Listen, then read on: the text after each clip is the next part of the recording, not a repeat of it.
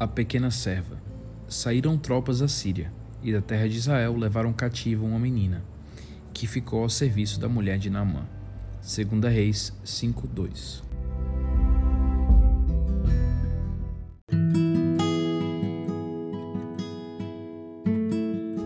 Em uma das suas constantes invasões a Israel, os sírios levaram cativa uma pequena garota, talvez entre 12 e 14 anos. Teriam seus pais e irmãos sido exterminados ou vendidos como escravos? Além de fato dela ser uma cativa em terra estranha e distante, nada mais sabemos dela. Não sabemos nem mesmo seu nome, a que tribo pertencia ou a cidade de origem. Mas uma vez contudo no cenário bíblico, um papel maior é desempenhado por uma figurante menor. Essa garota anônima não apenas nos surpreende, ela toca nossas emoções. Sua vida havia sido arruinada. E quem era o responsável? O marechal do campo de Namã, o supremo comandante militar. Estrangeira escrava, mulher, ela se encontrava na prateleira inferior da estrutura social da Síria. Tinha tudo para se tornar amarga, cínica e dominada por ressentimentos.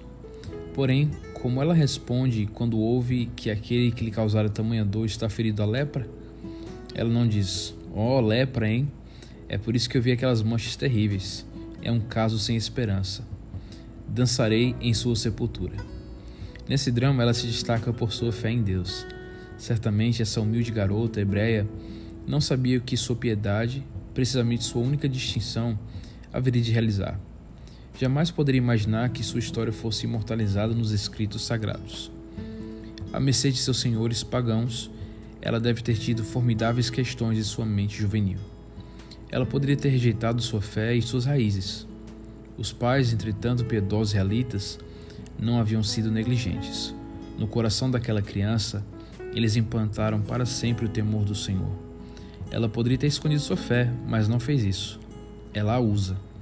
Que extraordinário encorajamento para todo aquele que se julga humilde e incapaz, limitado por circunstâncias adversas.